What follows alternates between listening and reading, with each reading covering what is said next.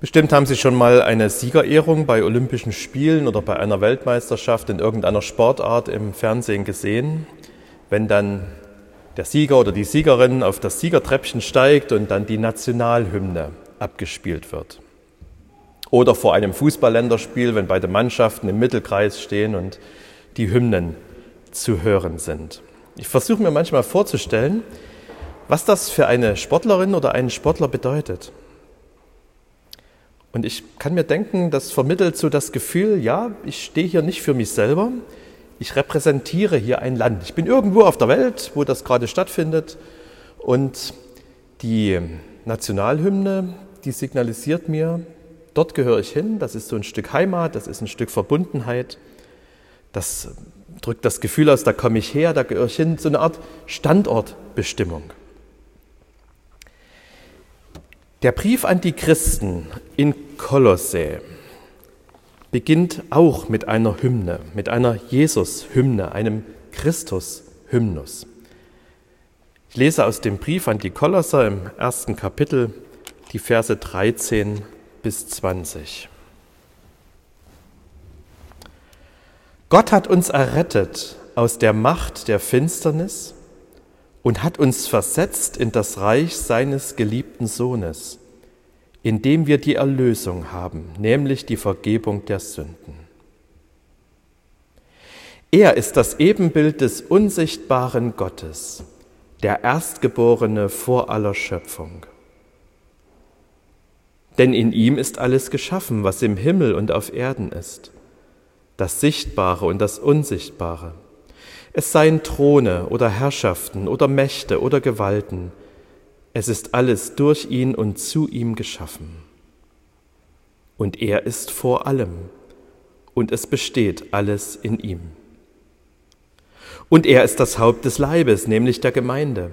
Er ist der Anfang, der Erstgeborene von den Toten, auf dass er in allem der Erste sei. Denn es hat Gott gefallen, alle Fülle in ihm wohnen zu lassen und durch ihn alles zu versöhnen zu ihm hin, es sei auf Erden oder im Himmel, indem er Frieden machte durch sein Blut am Kreuz. Ich versuche mir vorzustellen, was das für die Christen bedeutet hat, denen das vorgelesen wurde, diese Hymne zu hören. Und ich stelle mir vor, dass es so eine Art Standortbestimmung ist. Es ist die Grundlage für alles, was Paulus dann weiter in diesem Brief schreiben wird. Aber es ist zunächst mal eine Standortbestimmung. Wo immer ihr gerade in der Welt lebt, hier gehört ihr hin. Und ich versuche mir vorzustellen, was das für uns bedeuten kann, wenn wir heute am Tag der Kreuzigung des Herrn diese Worte, diese Hymne hören, lesen, bedenken. Es ist auch für uns eine Standortbestimmung. Es führt uns die Bedeutung der Personen von Jesus und seines Werkes vor Augen. Was da am Kreuz geschieht, ja, das geschieht für mich. Aber es hat nicht nur was mit mir zu tun, sondern es betrifft die ganze Schöpfung, das ganze Universum. Gott hat uns errettet aus der Macht der Finsternis und hat uns versetzt in das Reich seines geliebten Sohnes indem wir die Erlösung haben, nämlich die Vergebung der Sünden. Jetzt ist eure Stunde gekommen und die Finsternis tritt ihre Herrschaft an. So endete der Abschnitt im Lukasevangelium, den wir vor ein paar Wochen hier bedacht haben und in dem die Gefangennahme von Jesus geschildert wurde. Jetzt ist eure Stunde gekommen und die Finsternis tritt ihre Herrschaft an. Und nun heißt es, er hat uns errettet aus der Macht der Finsternis, versetzt in das Reich seines Sohnes, erlöst durch die Vergebung unserer Sünden. Es war eine vorübergehende Herrschaft der Finsternis. Ja, sie schien die Oberhand zu gewinnen am Gründonnerstagabend und am Karfreitagnachmittag. Aber im Licht des Ostermorgens, da war klar, die Finsternis hat ihre Macht verloren. Errettet, versetzt, erlöst. Das sind die Begriffe, mit denen der Apostel das beschreibt. Jörg wird versetzt. So stand es in erfreulich regelmäßigen Abständen unter den Zeugnissen meiner Schulzeit. Ich kam in eine neue Klassenstufe, manchmal auch unter die Herrschaft eines neuen Klassenlehrers. Christsein ist ein Herrschaftswechsel, es ist eine Versetzung, eine Umsiedlung aus einem Herrschaftsbereich in einen anderen. Es ist ein Irrtum, wenn wir denken, dass wir als Menschen Gott gegenüber auf neutralem Boden stehen und uns im Laufe unseres Lebens für oder gegen Gott entscheiden könnten. Wir befinden uns als Menschen im Machtbereich der Finsternis, der Sünde, der Gottlosigkeit. Das ist das, was die Bibel uns sagt. Und das, wozu Jesus uns ruft, ist Umkehr. Kehrt um und glaubt an das Evangelium. Die Entscheidung, die ich zu treffen habe, ist nicht für oder gegen Gott. Die Entscheidung, die ich zu treffen habe, ist, ob ich im Machtbereich der Finsternis, der Sünde und der Gottlosigkeit bleibe oder den Schritt ins Licht gehe. Und das hat Jesus möglich gemacht. Davon singt diese Jesus-Hymne, der Christus-Hymnus, der im Kolosserbrief zitiert wird. Er besteht aus zwei Strophen und einer Zwischenstrophe. Die erste Strophe. Er ist das Ebenbild des unsichtbaren Gottes, der Erstgeborene vor aller Schöpfung. Denn in ihm ist alles geschaffen, was im Himmel und auf Erden ist, das Sichtbare und das Unsichtbare, es seien Throne oder Herrschaften oder Mächte oder Gewalten. Es ist alles durch ihn und zu ihm geschaffen. Das Ganze beginnt mit einem Rätsel. Ebenbild des unsichtbaren Gottes. Was bitte ist das Bild von etwas Unsichtbarem? Was soll man sich darunter vorstellen? Klingt so ein bisschen wie die ostfriesische Nationalflagge, weißer Adler auf weißem Grund. Wenn wir heute Bild sagen, dann denken wir an sowas zum Beispiel. Das ist ein Bild von dem wunderschönen, sportlichen, schnittigen Fahrzeug, das ich lenken darf. Ein Foto zeigt uns die Umrisse eines Gegenstands. Ansonsten ist das vom Gegenstand völlig verschieden. Das zum Beispiel hier ist eben Papier. Da ist das drauf gedruckt. Das Fahrzeug, das hier abgebildet ist, ist in Realität nicht aus Papier. Das gab es mal, gibt es vielleicht mal wieder, aber im Moment gerade nicht. Es hat auch eine andere Farbe, ein anderes Kennzeichen und sitzen andere Leute drin. Aber wir können uns eine Vorstellung davon machen.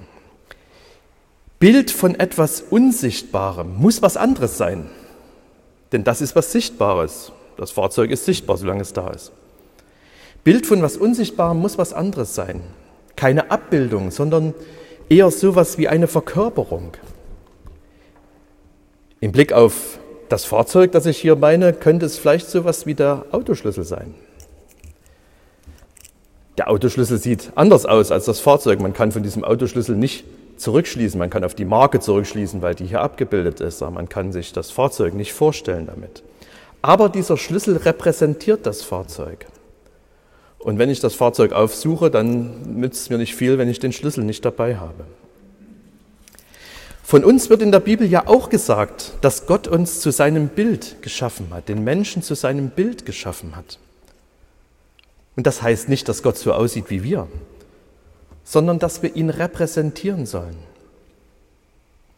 Nun gibt es aber einen entscheidenden Unterschied zwischen Jesus und den anderen Geschöpfen. In ihm ist alles geschaffen, was im Himmel und auf Erden ist, das Sichtbare und das Unsichtbare. Christus ist nicht Geschöpf, er ist Schöpfer. Der christliche Glaube ist kein Glaube an einen allgemeinen Schöpfergott. Klar kann man bei der Betrachtung der Natur auf die Idee kommen, dass es da eine ordnende Hand dahinter braucht und einen schöpferischen Geist. Aber diese schöpferische Kraft hat von Anfang an das Gesicht von Jesus. Und da kommt eine zweite Bezeichnung für ihn, die auch so geheimnisvoll klingt, ähm, zum Zug. Er wird bezeichnet als der Erstgeborene vor aller Schöpfung. Und auch das beschreibt seine besondere Position. Denken Sie an die ganzen großen Familiengeschichten in der Bibel, in denen die Erstgeborenen so eine wichtige Rolle spielen. Sie sind die Erben. Sie sind die, die besonders wichtig sind, die besonders geliebt werden. Die zweite Strophe. Und er ist das Haupt des Leibes. Er ist der Anfang, der Erstgeborene von den Toten, auf dass er in allem der Erste sei. Denn es hat Gott gefallen, alle Fülle in ihm wohnen zu lassen und durch ihn alles zu versöhnen zu ihm hin, es sei auf Erden oder im Himmel, indem er Frieden machte durch sein Blut am Kreuz. Vielleicht haben Sie es schon beim Vorlesen ein bisschen gemerkt, diese zweite Strophe ist sozusagen parallel zur ersten Strophe gedichtet. Erstgeborener vor aller Schöpfung hieß es in der ersten Strophe, jetzt Erstgeborener von den Toten. In ihm ist alles geschaffen, hieß es in der ersten Strophe, jetzt durch ihn ist alles versöhnt. Erster haben wir als Kinder gerne gerufen, wenn wir irgendwo beim Spielen zuerst ankamen. Erster ist Jesus. Erstgeborener vor aller Schöpfung, Erstgeborener von den Toten. Erster der alten Schöpfung, Erster einer neuen Schöpfung, die mit seiner Auferweckung beginnt. Diese zweite Strophe dieser Jesus-Hymne lobt Jesus als den Erlöser. Seine Auferstehung ist der Anfang einer neuen Schöpfung. Sein Leben ist das irdische Gefäß, in dem die göttliche Gnade und Liebe geradezu überläuft, in ihrer ganzen Fülle wohnt.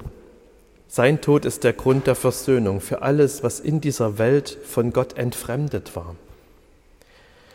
Wir merken hier schon bei dieser kleinen Gedichtbetrachtung, ähm, wir können gar nicht groß genug von Jesus denken. Es steht und fällt mit ihm alles. Ja, und dann gibt es dann noch so eine kleine Zwischenstrophe. Die Musiker heute sagen, glaube ich, Bridge zu sowas.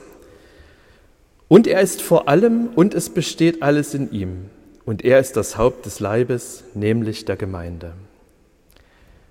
Und das ist wirklich eine Bridge, eine Brücke zwischen der ersten und der zweiten Strophe dieser, dieses Jesus, dieser Jesus-Hymne. Es wird zurückgeblickt, er ist vor allem und es besteht alles in ihm. Und es wird auf die zweite Strophe vorausgeblickt. Er ist das Haupt des Leibes, nämlich der Gemeinde. Und da kommen nun wir ins Spiel. In der Gemeinde kommen die alte und die neue Schöpfung sozusagen zusammen. Wir sind Menschen, wir sind Sünder, wir sind Teil der alten Schöpfung. Und zugleich sind wir Glieder an dem Leib, dessen Haupt Jesus ist, der Erstgeborene von den Toten.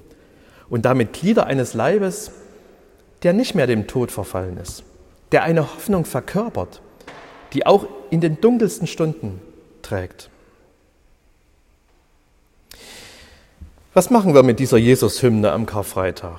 Ich würde Sie gerne einladen, diesen Karfreitag mit dieser Jesus-Hymne, mit diesem Christus-Hymnus zu verbringen. Lesen Sie ihn im Laufe des Tages immer wieder mal. Gerne auch in verschiedenen Bibelübersetzungen. Das hilft uns ja immer, die ganze Tiefe und die ganze Weite dieser Worte zu erkennen, gerade bei so einem geprägten Text. Schauen Sie auf das Kreuz und lassen Sie sich durch diese Worte, lassen Sie diese Worte in Ihr Herz sickern. Sie erklären uns das Kreuz nicht. Dafür haben wir andere Bibeltexte. Aber sie beten Jesus an. Sie zeigen uns seine Größe, seine Schönheit, seine Bedeutung. Und unser Glaube kann nur wachsen, wenn wir diese Größe von Jesus sehen lernen. Und der Friede Gottes, der höher ist als alle Vernunft, wird eure Herzen und Sinne in Christus Jesus bewahren.